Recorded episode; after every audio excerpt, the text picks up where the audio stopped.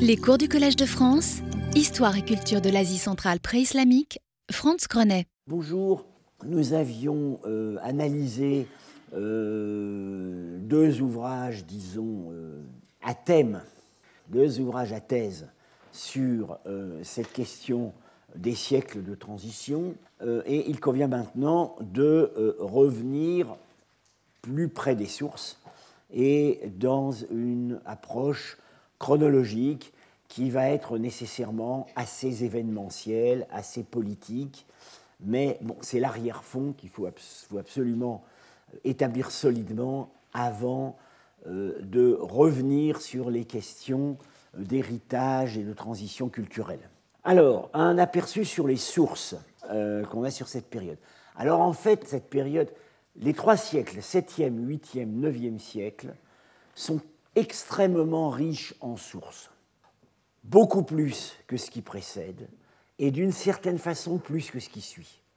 Euh, L'Asie centrale, du 10e au, à l'invasion mongole, 12e siècle, n'est pas tellement, tellement éclairée par les sources parce qu'on a plus ou moins. Euh, il y avait des chroniques, mais on en a beaucoup perdu. Euh, par contre, 8e, 9e, 10e siècle, 7e, 9e, 7e, 8e, 9e siècle, il y a beaucoup de sources. Les sources chinoises, ça continue comme avant. Et puis, un certain nombre de sources qui sont donc de diverses catégories que je résume ici sources primaires, récits de la conquête, en arabe évidemment, euh, chroniques locales et euh, les, textes des, les textes géographiques. Alors, les sources primaires, c'est-à-dire les sources contemporaines et émanant directement de ces sociétés. Euh, on, a, on a deux gros paquets d'archives euh, dont j'ai déjà été amené, à parler à d'autres occasions.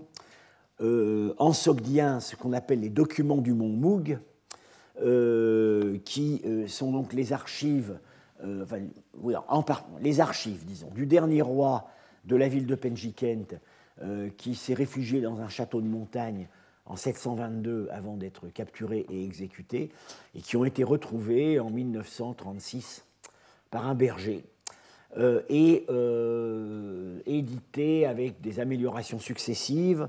Euh, et actuellement, il y a une, édition de référence en anglais depuis 2006 qui est donc l'édition du grand savant de Leningrad, enfin Saint-Pétersbourg, Lifshitz, Sogdian Epigraphy, euh, qui euh, reprend ses éditions antérieures avec des, en tenant compte d'un certain nombre de remarques qui avaient été faites. Parmi les remarques dont il a tenu compte, euh, il y en a certaines qui sont assez importantes de notre point de vue, qui s'attachent aux années de la conquête, puisqu'il s'agit d'un article que j'ai donc publié avec DLV, qui est Étienne de la Vessière, euh, qui s'appelle, c'est un article en anglais, en français ce serait Les derniers jours de Penjikent. Voilà. Euh, c'est un peu moins excitant que les derniers jours de Pompéi, euh, mais j'ai, on, a, on a repris un ensemble de documents qui s'échelonnent sur quelques mois et qui éclairent le contexte politique très compliqué, contexte diplomatique, politique très compliqué de la chute de la ville de Penjikent. Nos conclusions ont été euh, adoptées partout, et notamment par Lifshitz, qui en a tenu compte en refaisant son édition. Euh, l'article avec Étienne de la Vessière était paru en 2002. Tout ça, c'est sur Internet, Academia, vous trouverez ça facilement. Alors, euh, un deuxième gros paquet d'archives, c'est en bactrien. Alors, ce sont des archives qui sont apparues plus tard, euh, à partir des années 1990, ce sont les archives qu'on appelle les archives de Robe, petit royaume, un peu au nord de Bamiyan. Euh, c'est pas tout à fait de la même nature que les archives du Mont Moug, parce que disons, ce ne sont pas des archives royales. Il n'y a pas véritablement de correspondance politique. Ce sont vraiment, euh, ce, sont sans doute les archives d'une ou plusieurs familles. Alors il y a, beaucoup de documents euh, pratiques, juridiques, euh, euh, mais on, peut quand même en tirer beaucoup de choses pour éclairer le contexte général. Alors le, les documents du Mont Moug disons, éclaire une période assez courte. En gros, ça éclaire la période qui va de 700 à 722. Les archives de Rhodes, c'est beaucoup plus large. Ça commence au IVe siècle et ça va jusque vers 780, au moment euh, de de, l'islamisation de la principauté. Il y a quelques documents en arabe qui prennent directement la suite. Ça a été trouvé dans une grotte, donc en Afghanistan. Il y a à peu près 120, 150 documents maintenant. Donc en bactrien, ce n'est pas la même langue que le sogdien, c'est assez proche du sogdien, mais ça s'écrit non pas dans un alphabet dérivé de l'araméen, mais en caractère dérivé du grec. C'est la seule langue iranienne qui s'est écrite en caractère grec. Euh, euh, euh, les informations d'ordre politique ont été très largement exploitées, dégagées dans un, livre récent de Nicolas Sims-Williams et François de Blois. Nicolas Sims-Williams, Sims Williams, c'est lui qui a déchiffré et édité tous ces documents en trois volumes. Et donc, ce livre s'attaque surtout à la chronologie, qui est une question complexe de ces documents.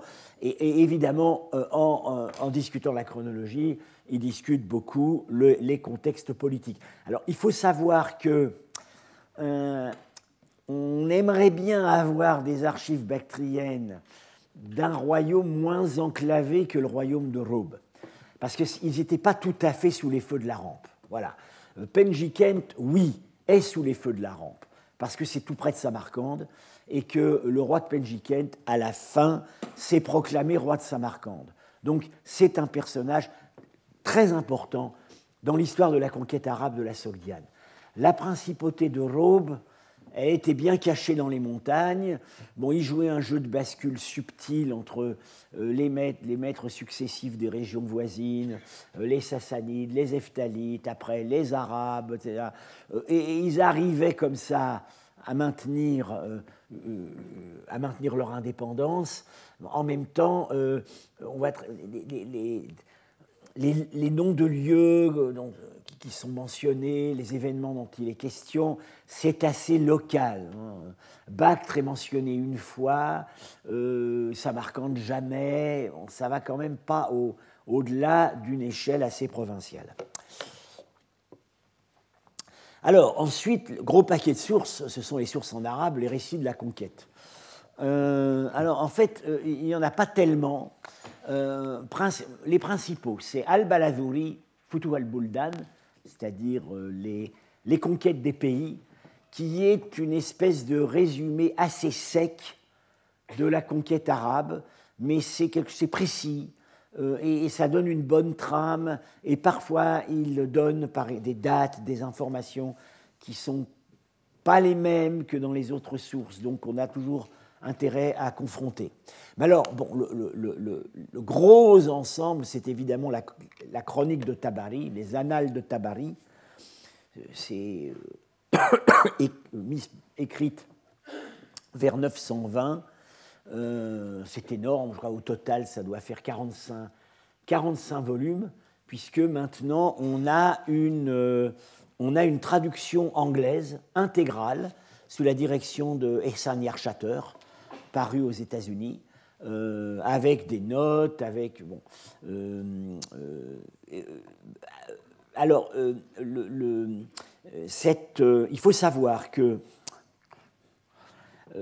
Tabari est à, certains égards presque trop riche, pour une certaine période. Pour l'Asie centrale, disons, il est. bon, ça commence avec la conquête arabe, et même avant, puisque le premier volume de la série euh, de ces annales dans la traduction, euh, c'est l'histoire des Sassanides que Tabari résume d'après les, chroniques officielles, les chroniques officielles sassanides. Après, il y, a la conquête, mais sur l'Asie centrale, euh, où la conquête commence à partir de 650, Tabari n'est pas très sûr jusqu'en 705. C'est pas très précis. Et il est ensuite extrêmement précis euh, disons, de 705 à 750.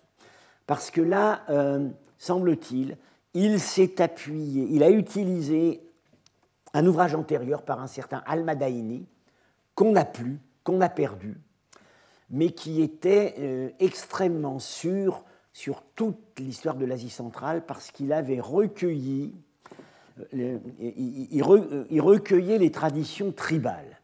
C'est-à-dire que typiquement, quand vous avez quelque chose sur l'Asie centrale dans Tabari, c'est euh, année temps.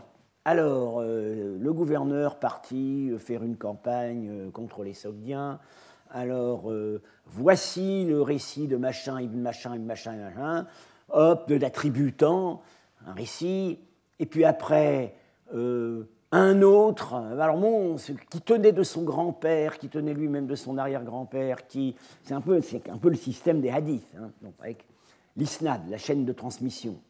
Euh, et puis, on a un nouveau récit sur le même épisode. Alors parfois ça se répète et parfois ça complète parce que euh, la tribu d'où vient le nouveau récit était rivale de la tribu d'où venait le précédent récit, et donc ce pas les mêmes personnages qui sont mis en valeur. Euh, et, ça continue, et ça continue, et ça continue. Alors évidemment, c'est tout un, tout un maquis avec une énorme quantité de noms, mais enfin, depuis le temps qu'on y travaille, on a quand même réussi à euh, en extraire la substance. Les traditions euh, il, utilise, à partir de 705, il utilise beaucoup des traditions d'une petite tribu qui s'appelait les Bahilites et qui se trouve avoir été la tribu d'où venait le grand général Koutaïba, qui faisait les conquêtes à ce moment-là. Euh, donc évidemment, l'éclairage est euh, un peu anti-Damas et très pro-Koutaïba. Anti n'est pas, enfin, disons, ce qui est mis en valeur, ça n'est pas tellement la politique des califes, c'est vraiment l'héroïsme, l'intelligence, les initiatives de Koutaïba. Sa cruauté aussi, comme on va le voir par certains épisodes euh, que je vais être amené à commenter. Alors, à partir de 750, euh, Tabari devient très sec sur l'Asie centrale, parce que bah, c'est la traduction même euh, de l'autonomisation de ces régions à partir de la révolution abbasside, euh, Tabari, c'est quelqu'un qui écrit quand même du point de vue, du point de, vue de Bagdad. Alors, euh, à partir de 750, ben, l'Asie centrale, hein, surtout avec, avec Abu Muslim, euh, prend davantage, de plus en plus en main son propre destin. Et puis alors, après 813, Tabari continue encore comme pour un siècle. Après 813, il n'y a pratiquement plus rien sur l'Asie centrale. Pratiquement plus rien.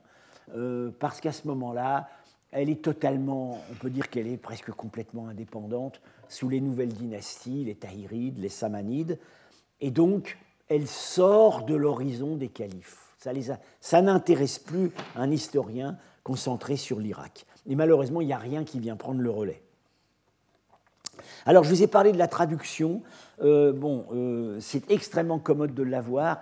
Il faut savoir tout de même que euh, tous les volumes ne sont pas du même niveau de qualité. Euh, euh, cette entreprise énorme a été distribuée entre un certain nombre de spécialistes. La plupart des traducteurs sont très scrupuleux, très fidèles, traduisent très littéralement, mais au moins pour un des volumes, et c'est un peu embêtant, parce que c'est les années 820, 720 euh, qui nous concernent vraiment beaucoup ici, le traducteur a pris un petit peu des libertés avec le texte. Alors il existe une anthologie, un choix d'extraits de Tabari, tous les extraits concernant l'Asie centrale sont traduits d'une manière souvent beaucoup plus précise, tout simplement parce que c'était traduit par des gens qui connaissaient la, région, donc qui ne faisaient pas les mêmes erreurs que fait un traducteur dans une université à Édimbourg ou à Oxford. Euh, bon, mais c'est en russe. C'est en russe c'est par Beliaïev et revu par Bolchakov, dont j'ai déjà parlé. Donc quand, quand on fait vraiment une recherche, il faut, il faut, et qu'on lit pas l'arabe, ce qui serait la situation idéale, mais ce n'est pas la mienne, euh, il, faut, il faut contrôler les traductions. Alors par ailleurs, il y a encore un autre auteur dont je parle ici, Imnatham al-Koufi, qui est un auteur qu'on a redécouvert en fait dans les années 1930. Alors, il est important parce que euh, euh, sur la prise de Samarcande, il est très bien informé. Et, par exemple, c'est lui qui a transmis un document d'archives absolument authentique, c'est l'armistice conclu entre Samarcande et Koutaïba. Là, il est vraiment très précieux. Alors, Ibn Afam, quand je vais vous commenter des extraits, c'est plutôt lui que je vais citer, parce que, comme Tabari, il se fonde sur la collection des récits tribaux qu'avait collecté Al-Madaini, euh, mais euh, il, ramasse, il, met ça dans un récit plus linéaire. Et par ailleurs, il a conservé des éléments euh, qui ne sont, ne sont, qui ne sont plus dans Tabari. Alors, ensuite, les chroniques locales. Il y a des chroniques locales qui, en fait, dans, les deux principales, c'est donc la chronique de Boukhara par Nal-Shahi et la chronique de Samarcande. Euh, alors, il se trouve que dans les deux cas, c'est des chroniques qui ont, été qui ont été réécrites beaucoup plus tard, mais qui contiennent des éléments anciens. Alors, Narshari, l'histoire de Boukhara, euh, c'est une, une, source absolument indispensable qui contient euh, énormément d'informations, certes pas toujours très fiables, mais enfin il y a beaucoup d'informations sur l'époque pré-islamique, la conquête, les premiers temps de l'islam. Euh, c'est vraiment écrit localement. Euh, ça avait d'abord été écrit en arabe, et puis ce qu'on a gardé, c'est un abrégé persan du XIIe siècle. Alors il semblerait qu'on a pu établir récemment que les, traditions sur l'époque pré-islamique avaient été recueillies de la bouche, au Xe siècle, de la bouche d'un descendant de l'ancienne famille royale. Euh, voilà, donc c'est c'est vraiment des sources qui étaient proches du pouvoir. Alors, il y a une, de il y a une traduction tout à fait classique de 1954 par euh, Richard Fry, dont j'ai parlé précédemment à cause de son grand livre The Golden Age of Persia. C'était sa thèse, la traduction de Narchahi. Euh, ça garde beaucoup de valeur. Euh, The History of Bukhara. Entre-temps, récemment, les Ouzbeks, enfin Kamaloddin, en russe ont sorti une nouvelle traduction qui a le mérite d'être éclairée par euh, les données euh, de l'archéologie locale. Alors pour Samarcande, on a un peu moins, on a un peu moins de chance parce qu'il y a une chronique locale, effectivement, qui s'appelle la Candia, euh, mais celle-là, elle a été mise en forme, la, la forme qu'on en a conservée est du XVIe siècle, alors, il y a un certain nombre de choses sur la période pré-islamique, mais évidemment, c'est beaucoup plus réformé, euh, beaucoup plus résumé. Euh, et alors, ça n'est actuellement disponible qu'en russe, traduit au début du XXe siècle. Alors, voilà, c'est en russe, c'est le délice des caractères cyrilliques antérieurs à la réforme de l'orthographe. et alors, Yuri Kariev prépare une nouvelle édition, traduction fondée sur un plus grand nombre de manuscrits, euh, mais pour le moment, il ne l'a pas encore publié. Alors, dans les sources écrites, on a ensuite euh, les sources géographiques. Alors, quand on dit géographe, euh, ce sont en fait des géographes voyageurs. C'est-à-dire que les grands géographes dits arabes, qui étaient en fait, pour cette partie du monde, tous des Iraniens, euh, n'étaient pas des hommes de cabinet, c'est des gens, ils lisaient beaucoup, ils avaient des bibliothèques, ils utilisaient leurs devanciers, mais ils allaient sur place. Euh, et, donc, je vous ai cité euh, lors de la première séance l'extraordinaire description de Samarcande chez Imre Kal. Alors, toute cette école géographique sort d'un personnage qui était de Balkh, donc bien informé, hein, et, et Ziad, qui est perdu mais dont l'œuvre a été pour continuer, et là on a gardé les continuateurs du Xe siècle, euh, notamment. Euh, pour euh, apprécier cette littérature géographique, il faut évidemment se reporter au grand livre d'André Miquel, qui était donc professeur au Collège de France, qui a en quatre volumes publié euh, une, étude absolument fondamentale sur euh, la géographie historique du monde musulman, euh, où, toutes ces sources sont extrêmement bien analysées. Alors, les compléments apportés par l'archéologie sont, bon, sont importants, mais c'est c'est quand même limité sur un certain site. Hein, parce que, en fait, peu de fouilles ont systématiquement exploré la transition entre le pré-islamique et l'islamique. tout simplement, une des raisons, c'est que cette période de transition, bon, elle est généralement, elle est, elle n'est pas très brillante du point de vue artistique et du point de vue des vestiges matériels. Donc on s'y arrête, on s'y attachait pas beaucoup. Euh, elle est très un, euh, Penjikent est un cas un peu à part parce que euh, il y a eu, la ville est tombée en 722 et dans les années 740, elle a connu une véritable renaissance artistique dans un style complètement traditionnel. Pourquoi? Parce que les anciens propriétaires des maisons qui avaient émigré ont été autorisés à revenir. Et ils ont refait les décors à la manière, euh, à la manière ancienne. Donc la, plus grande, la, plus grande proportion qu'on a des peintures de Penjikent date en fait de cette époque très tardive des années 740. Mais ça ne dure pas longtemps, parce que dès les années 750, la ville dépérit.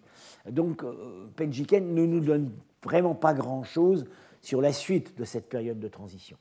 Alors évidemment, on a Samarcande, où là, la vie ne s'arrête jamais, euh, euh, et où, on a là un, certain, disons une assez bonne quantité d'informations dont je vais, que je vais d'autant plus utiliser que beaucoup de ces informations ont été procurées par la mission archéologique que j'ai dirigée depuis 30 ans, et notamment la fouille des, deux palais euh, du début de la conquête arabe. Euh, ensuite, euh, ben, on a les fouilles de Paikent, qui sont très régulièrement publiées année après année sous forme de fascicules. Paikent, c'est une grande ville marchande dans l'oasis de Boukhara, à l'ouest, qui a été fouillée, qui est encore fouillée par une mission du musée de l'Ermitage. Et euh, l'avantage à Paiken, c'est que cette ville a été abandonnée au XIe siècle. C'est-à-dire qu'on euh, a vraiment les derniers niveaux, c'est vraiment la transition et c'est pas écrasé comme à Saint-Marcande par d'importantes reconstructions euh, ultérieures. Et puis enfin, on a, on a deux palais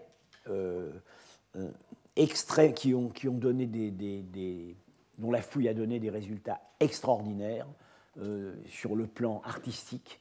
Et, ces palais, dans les deux cas, euh, sont occupés à l'époque pré-islamique et au début de l'époque islamique et permettent très très bien d'observer la transition euh, artistique, idéologique.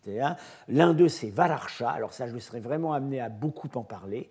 C'était la résidence hors les murs des rois de Boukhara à 30 km euh, à l'ouest de la ville, euh, aujourd'hui dans le désert. Euh, et l'autre, j'ai dit Bunjikat, oui, c'est le nom ancien de la ville. Le site est plutôt connu sous le nom de Charistan. c'est dans la région dite de l'Oustrouchana, on peut dire la dernière principauté indépendante de la région, où là, ça va jusqu'à à peu près 800. Certains d'entre vous en ont déjà entendu parler puisque j'ai consacré un colloque l'année dernière au mois de mai à cette région.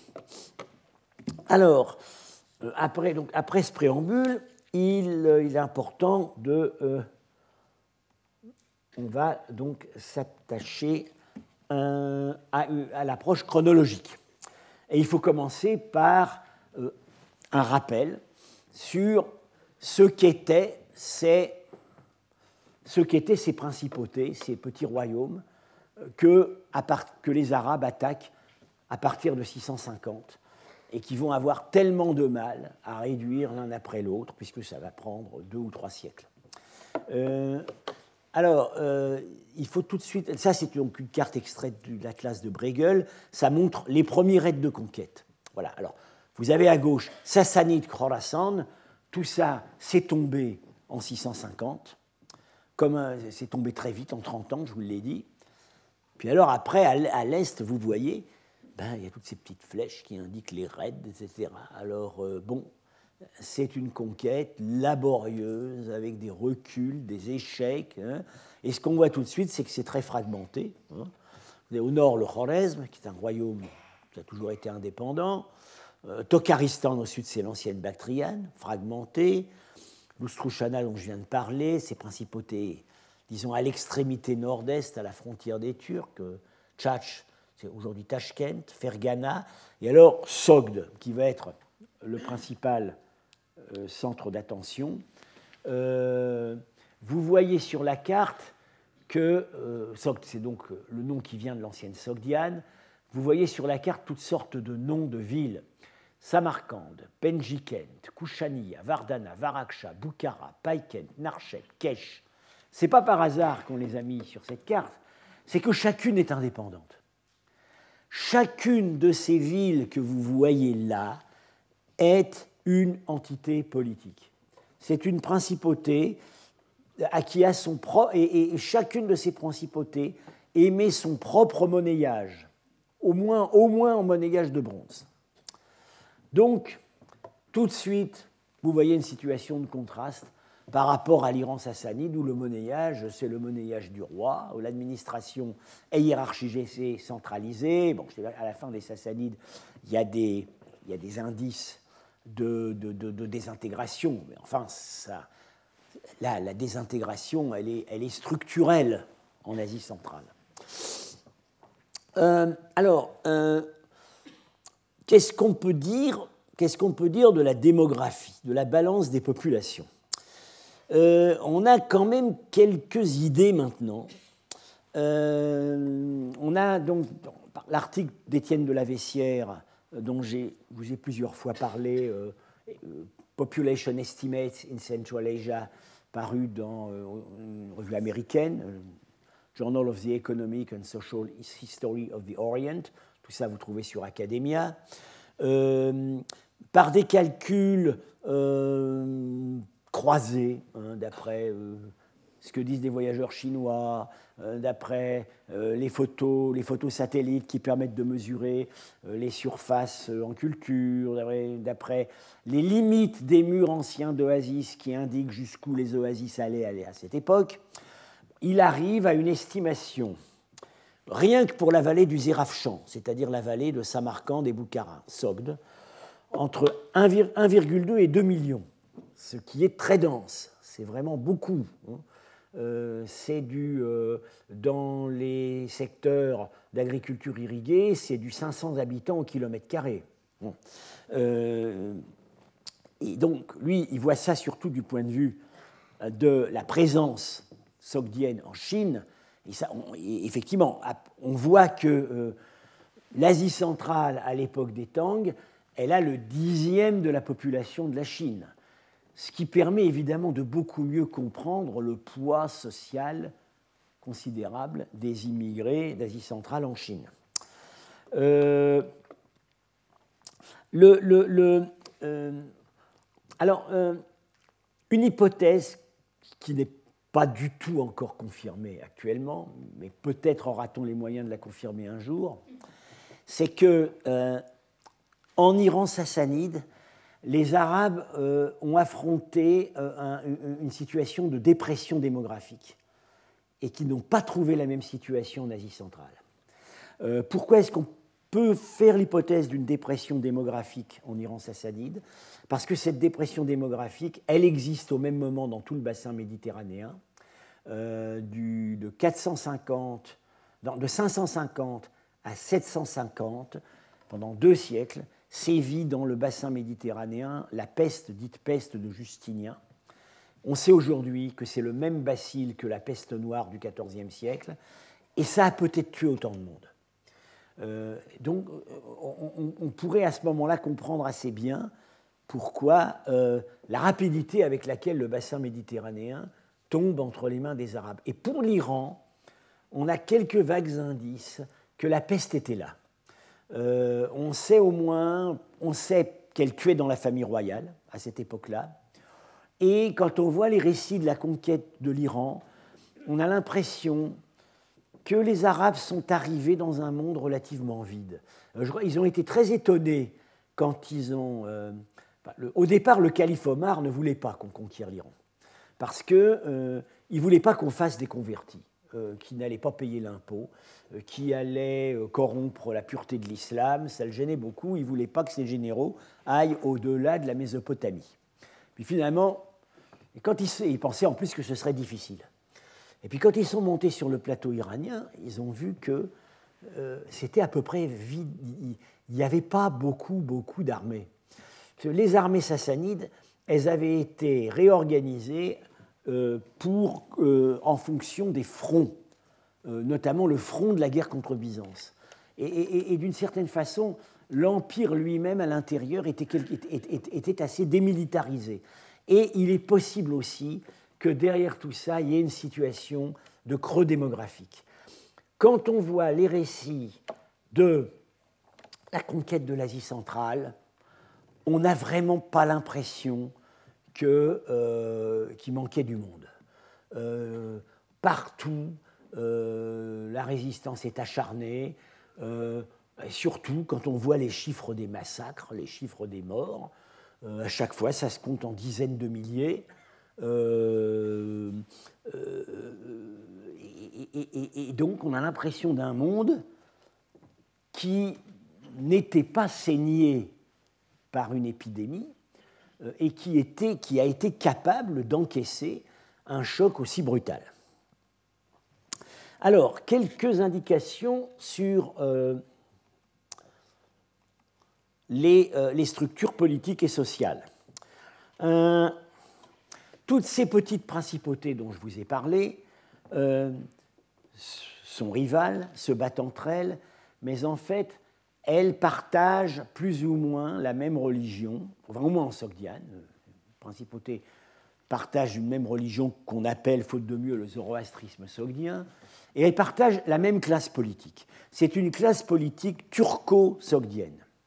Depuis euh, l'époque de l'Empire turc, euh, établi au milieu du VIe siècle et qui a duré à peu près un siècle, euh, on voit que dans toutes les principautés, la classe dirigeante et militaire est turco-sogdienne. Alors on le voit à plusieurs indices. Dans les listes dynastiques, les listes des rois, par exemple, dans les listes des rois pour chaque principauté, euh, on a, et, parfois on sait que c'est la même famille, on a une génération, on a un nom sogdien, et puis on a un nom turc, et puis il y a des noms aussi qui semblent remonter à une strate antérieure. Euh, j'en avais parlé il y a deux ans, euh, une strate dite qu'on peut dire sarmate, c'est-à-dire euh, peut-être lié euh, aux confédérations nomades qui dominaient la région dans les premiers siècles de notre ère et qui auraient été... Il se trouve qu'un certain nombre de noms, par exemple, dans les familles royales sogdiennes, se retrouvent dans les inscriptions des sarmates de mer Noire. Donc il y a peut-être eu une ancienne classe aristocratique qui, qui, a laissé des noms. Et on voit très bien alors euh, l'impact turc sur ces, sur ces familles royales est important. Alors c'est pour ça quand même que j'aurais voulu la flèche, mais je suis sûr que vous allez pouvoir observer le détail sur lequel j'attire votre attention.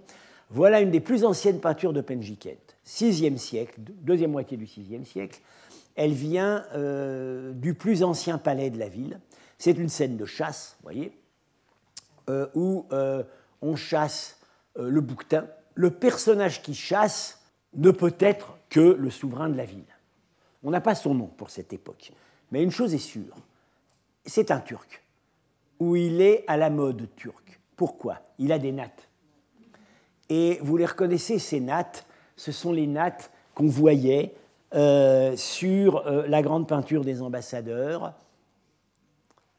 Voilà, ces personnages qui sont les gardes turcs et ces personnages qui sont des officiers turcs, semble-t-il, c'est absolument typique des Turcs. Ces nattes, Tamerlan les aura encore. Il est décrit avec des nattes. Euh, c'est l'origine lointaine des nattes, de la natte des Chinois, euh, qui n'est pas du tout, euh, contrairement à ce que pourraient laisser penser les souvenirs du lotus bleu, c'est pas du tout une coutume chinoise enracinée, c'est euh, une humiliation que les Mandchous ont infligée à la population chinoise qu'ils ont obligé à porter les cheveux à leur, mode à eux. Alors, voilà, justement, donc je parlais de cette peinture des ambassadeurs. Là, on est en 660. Depuis quelques années, le grand empire turc a été, disons, s'est effondré, mais, mais le roi de Samarcande, dont je présume qu'à ce moment-là, euh, il, est plutôt, euh, il a plutôt une allure sogdienne. ça, c'est restitué, cette partie supérieure de la peinture, comme vous savez. Euh, il est entouré d'une garde turque. Ces gens-là qui sont assis sur des tapis pendant la fête, le banquet du Nouvel An, celui-là qui joue au polo, ces officiers du protocole qui arrangent l'arrivée des délégations, ce sont des Turcs. Donc, on est dans un milieu où euh, l'interaction est complète et on sait par certains documents qu'il y a des intermariages et vraisemblablement, bien qu'on n'en ait pas la preuve dans les documents écrits, on a une situation de bilinguisme qui, sogdien turc, qui est une vieille tradition dans ces régions, puisque sous la dynastie, euh, sous la dynastie des Timourides, les successeurs de Tamerlan, le bilinguisme sera absolument généralisé. Euh, Babour, le, Babour, le, descendant de Tamerlan, le premier des grands Moghols, euh, écrit ses mémoires en turc jagatai, qui est la langue de la famille, mais euh, il, fait graver des poèmes en persan pendant ses campagnes. alors, bon, j'ai donc parlé de la classe aristocratique et militaire. il y a aussi une classe marchande euh, qui est, euh, euh, qui est très, très évidente dans nos sources, puisque, par exemple, dans certaines principautés, c'est elle qui, c'est elle en fait, c'est cette classe marchande, il n'y a pas de roi, et c'est la classe marchande qui négocie directement avec le conquérant. C'est ce qui s'est passé à Paikent en 706, donc cette ville dans l'Asie de, Boukhara. Il n'y a pas de roi, et ce sont les marchands de Païken qui ont négocié la rançon avec le conquérant arabe Koutaïba. Euh, on voit que euh, là, il y a quand même une différence assez importante avec l'Iran sassanide. La classe des marchands est reconnue dans l'Iran sassanide, mais elle, occupe le troisième rang dans la hiérarchie des classes sociales. Le premier rang, c'est le clergé, le deuxième, c'est l'aristocratie guerrière, les marchands viennent, ensuite. même encore après, les scribes viennent avant, les marchands viennent avec en fait, les agriculteurs et les autres, etc. Euh, dans euh, la, dans la Sogdiane, la classe marchande euh, est, avec l'aristocratie ici, au sommet de la pyramide sociale. on en a une preuve, là, on en a une preuve écrite. on a un, un, agent politique du roi de Penjikent euh, qui décrit la situation, je serai amené à revenir sur cet épisode, lors de l'attaque des Arabes à Rojent, au nord de la Sogdiane, euh, parle de la population sogdienne qui s'est réfugiée là, et il l'arrange en trois catégories, les, les, nobles, les marchands et les paysans. on ne voit pas le clergé, et les marchands viennent juste après les nobles. Ils ont un statut officiellement beaucoup plus élevés qu'ils n'ont en Iran sassanide. Ce qui ne veut pas dire que dans la réalité des choses, les marchands n'étaient pas une classe puissante dans l'Iran sassanide, mais en fait on les y connaît très peu. En Soviet, on les y connaît bien. Et alors voilà, j'ai déjà montré euh, cet extraordinaire document qu'on connaît seulement depuis un peu plus d'un an, ce, ce panneau de bois sculpté qu'on a trouvé près de Samarcande euh, à Kafir-Kala, qui était vraisemblablement la résidence sur les murs du roi de Samarcande, comme Valarcha était la résidence sur les murs du roi de Boukhara. Euh, euh, on a donc visiblement le portrait de groupe de la communauté de la communauté des citoyens éminents de la ville, avec en tête le seigneur local ou peut-être un personnage que qui est signalé dans les textes, qui, est le maire, c'est le, premier, donc le maire, Mayor, Rouecht en sogdien. Euh, et euh, ces personnages, curieusement, on voit qu'ils euh, se distribuent, ils, ont, des costumes, ils sont de taille égale, ils ont le même type de costume. Ça veut dire qu'ils sont de même rang, de même dignité. Et certains ont une dague à la ceinture, et certains n'en ont pas. Ce qui pourrait peut-être laisser penser que ceux qui ont la dague, ce sont les nobles, et ceux qui n'ont pas la dague, ce sont les marchands. Mais on voit qu'ils sont au même niveau social. C'est hypothétique, hein. c'est comme ça que donc, moi j'analyse les choses. Alors justement, je viens de parler de, la structure, des structures de pouvoir, la structure municipale. Euh, bon, toute principauté sogdienne, enfin, la plupart des principautés sogdiennes ont donc un seigneur pas toujours un roi. On parlait tout à l'heure, euh, le, titre général qu'on trouve généralement pour le souverain d'une principauté, c'est Rouf, qu'on peut traduire, euh, voilà, seigneur, euh, prince, mais ce n'est pas vraiment le titre royal.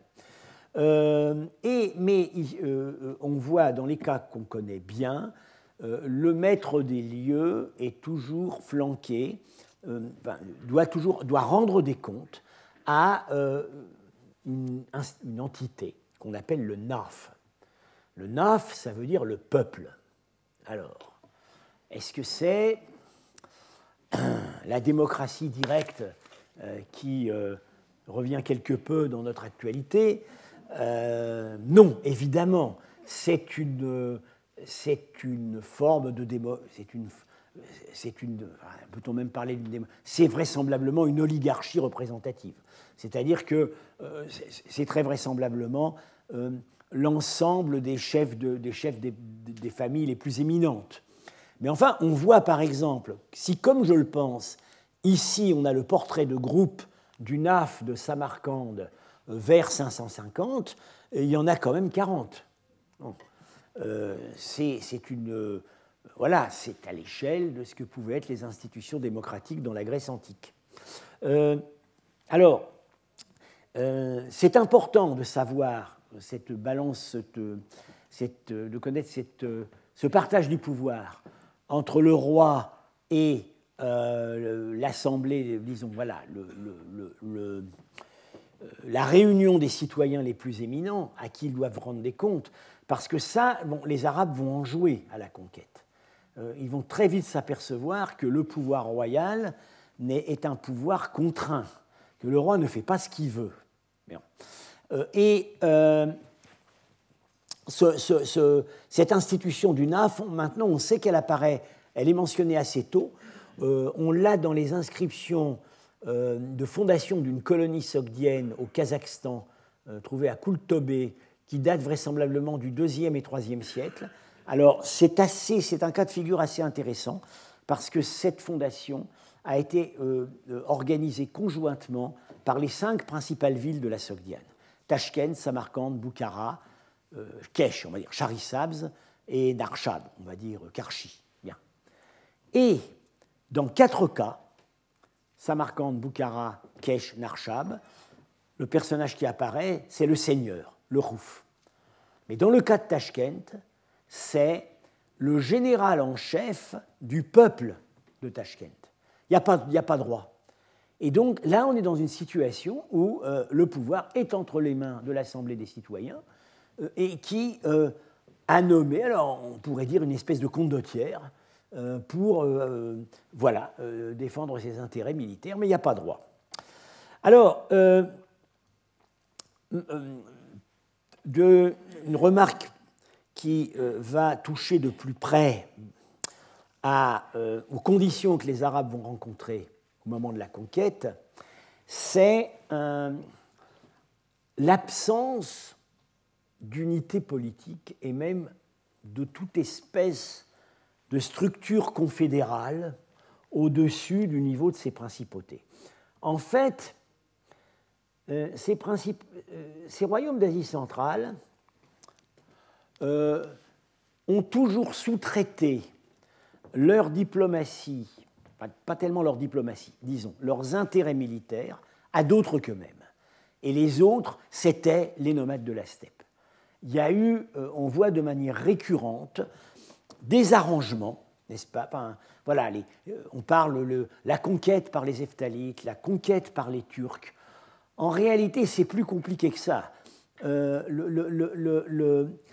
ces Turcs pendant un siècle, ils ont, assuré la protection militaire de, euh, de, ces royaumes d'Asie centrale, contre d'autres plus menaçants qui pouvaient arriver par derrière.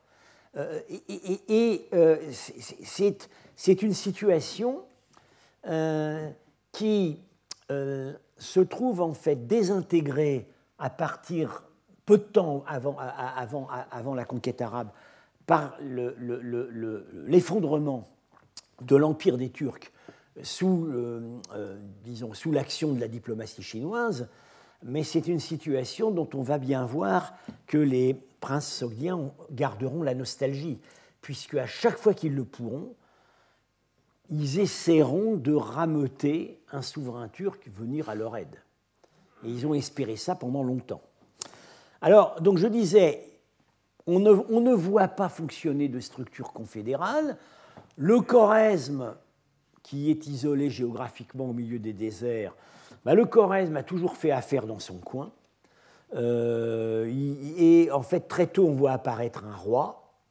Euh, que le Choresme fasse affaire dans son coin, c'est une vieille histoire. C'est la seule ancienne satrapie, enfin, c'était pas vraiment une satrapie, disons, c'était une, une province de l'Empire achéménide, probablement rattachée au satrape de Bactre. C'est la seule province de l'Empire achéménide qu'Alexandre euh, n'est pas conquise, parce qu'il y a eu un arrangement. Euh, quand Alexandre se trouve à Samarcande, on a dit à Bactre, enfin, Claude Rapin a montré que ça s'est plutôt passé à Samarcande, il a reçu, le, roi du Choresme est venu le voir, avec à la tête d'une délégation. On sait même le nom de ce roi. Non? Et euh, Van. Et euh, il lui a dit bon, faisons affaire, faisons affaire. vous n'allez pas vous fatiguer à venir avec votre armée chez nous. Il y a des déserts très très durs à traverser, etc. Écoutez, on se retrouve l'année prochaine pour aller flanquer l'Araclée au site. on se retrouve sur les bords du Tanaïs. C'est ce que, nous transcrivent les sources, euh, les, historiens d'Alexandre. Alors, euh, le Tanaïs, dont nous sommes, dont mon royaume est limitrophe. Très bien. On soupçonne, on soupçonne une escroquerie. Parce que pour le roi du Choresme, le Tanaïs, c'est le, le Sirdaria. Bien. Mais pour Alexandre et son entourage, le Tanaïs, c'est le don. Alors, Alexandre a donc laissé repartir le roi du Choresme en pensant que l'année prochaine, euh, il lui donnait rendez-vous sur les bords du Don, dont, euh, en fait, personne dans l'entourage Alexandre ne pensait qu'il était si loin à l'est, puisqu'on confondait les deux fleuves. Quand l'armée d'Alexandre arrive sur les bords du Sirdaria, ils pensent qu'ils sont au bord du Don. Ils ont raté le quart du camembert. Voilà. Et, c'est très, c'est extrêmement éloquent sur euh, l'indépendance du choresme. Euh, bon, mais c'est un cas, le choresme est un cas à part. Euh, plus au sud, les Chinois signalent que les Chinois qui aiment bien quand même que leur, les princes avec lesquels les ils sont en rapport, sur lesquels ils prétendent exercer une domination. Euh, ils aiment bien qu'il y ait de l'ordre. Ils veulent voir qu'une seule tête, ils aiment bien que ce soit organisé tout ça. Et alors, euh, ils disent, euh, oui, les, bon, tous ces princes appartiennent à la même famille, etc. Mais bon, le plus éminent, c'est le roi de Samarcande. en fait, on n'a pas du tout l'impression que ça se manifeste en quoi que ce soit. Il y a apparemment une certaine prééminence sur le plan cultuel. Oui, effectivement, à la fête du Nouvel An, le roi de Samarcande accueille des princes de principautés voisines, c'est ce qu'on voit sur la grande peinture des ambassadeurs, mais on nous raconte un peu la même chose sur Tashkent. Non? Euh, bon, à partir de 640, donc là on arrive quand même pas très loin du moment où, les Arabes vont se manifester euh, le prince de, Samarcande monte en puissance, apparemment. Oui, euh, euh, il, annexe, il annexe deux principautés au sud, Kesh et Narshab, ici, donc la vallée du Kashkadaria, et il prend le titre royal, qu'avant n'avait que le roi du, que le roi du. Le titre royal, c'est Irshid, qui est en fait linguistiquement la même forme que Shah. Euh, ça, vient du même Rchayafia, le même mot vieux perse. Alors il se proclame roi. Bon, visiblement, il a une, une certaine prééminence. Les Chinois, en 660, au moment où ils prennent symboliquement possession des anciens, des royaumes euh, sur lesquels qu'avaient dominé les Turcs occidentaux, euh, les Chinois concluent une alliance, disons, préférentielle avec le roi de Samarcande. C'est ce qu'on voit encore une fois sur la peinture des ambassadeurs. Bon, mais tout ça, au moment, 50 ans après, au moment de la conquête arabe, on va voir que ça ne correspond à aucune espèce de réalité. Le roi de Samarcande va être dans l'impossibilité de rallier toute espèce de coalition autour de lui. Euh, alors, euh, les Chinois nous disent ces familles euh, sont ces familles royales, bah, ils, ont tous le même ancêtre, ils sont alliés entre eux, etc. Bon, on aimerait savoir un peu plus le système des alliances matrimoniales. On, a quand même certains indices. un indice, voilà, chez, les, une information intéressante, c'est que la pratique zoroastrienne du mariage consanguin, quand je dis consanguin, c'est euh, frères et sœurs, parents, enfants. Euh, cette pratique, qui était répandue dans la famille royale sassanide, euh, existait en Sogdiane, mais apparemment seulement à Boukhara. c'est ce que dit un texte chinois de 607, un des premiers textes détaillés qui nous parle de la Sogdiane. Je cite Les hommes épousent leurs sœurs et les mères leurs fils comme des animaux. Euh, et il dit, ça n'existe, ça n'a lieu qu'à Boukhara. Ils font pas ça à Samarcande. Pourquoi Boukhara et pas ça Peut-être parce que Boukhara était plus proche de l'empire sassanide, plus influencé.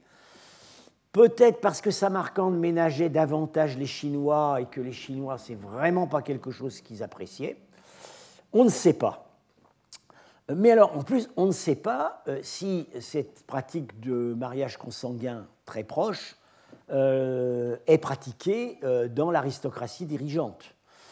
Si on était en Égypte et qu'on avait des momies, on ferait l'ADN euh, et là, euh, bon, comme on a pu prouver récemment que Toutankhamon euh, n'était pas le fils d'Akhenaton et de Nefertiti, mais le fils d'Akhenaton et d'une première épouse qui était vraisemblablement sa sœur, bon, mais on n'a pas les momies des rois de ces régions, puisqu'ils étaient zoroastriens, les corps étaient décharnés on n'a pas, pas, non plus retrouvé les squelettes. C'est bien dommage. Donc l'archéologie ne pourra pas confirmer l'ampleur sociale de cette pratique. On a aussi quelques informations sur des intermariages entre bon, Samarcande, Boukhara. Ils, ont l'air de se marier entre eux. Euh, Samarcande et les Turcs se marient entre eux aussi. Mais enfin, tout ça, ça ne fait pas une stratégie politique d'ensemble. Alors, d'un autre côté, ça a été une faiblesse au moment de la conquête. Euh, mais si on prend la chose d'un autre point de vue, ça a été aussi une force. Parce que cette fragmentation politique a vraisemblablement été un des facteurs expliquant la lenteur de la conquête. En Iran, les Arabes ont eu affaire à un État centralisé qui s'est effondré tout d'un coup, et dont les hiérarchies, et même une bonne partie des armées, sont passées au service des conquérants. En Asie centrale, il fallait réduire principauté après principauté. On retrouve là encore un parallèle tout à fait frappant, c'est un parallèle extrêmement saisissant avec la situation au moment de la conquête d'Alexandre. Alexandre, à partir du moment euh, où à Gogamel il défait Darius, l'empire achéménide euh, tombe comme un fruit mûr, puisque la hiérarchie de l'empire se met à son service. Et quand il arrive, quand il arrive en Bactriane, ça commence à devenir un peu plus difficile.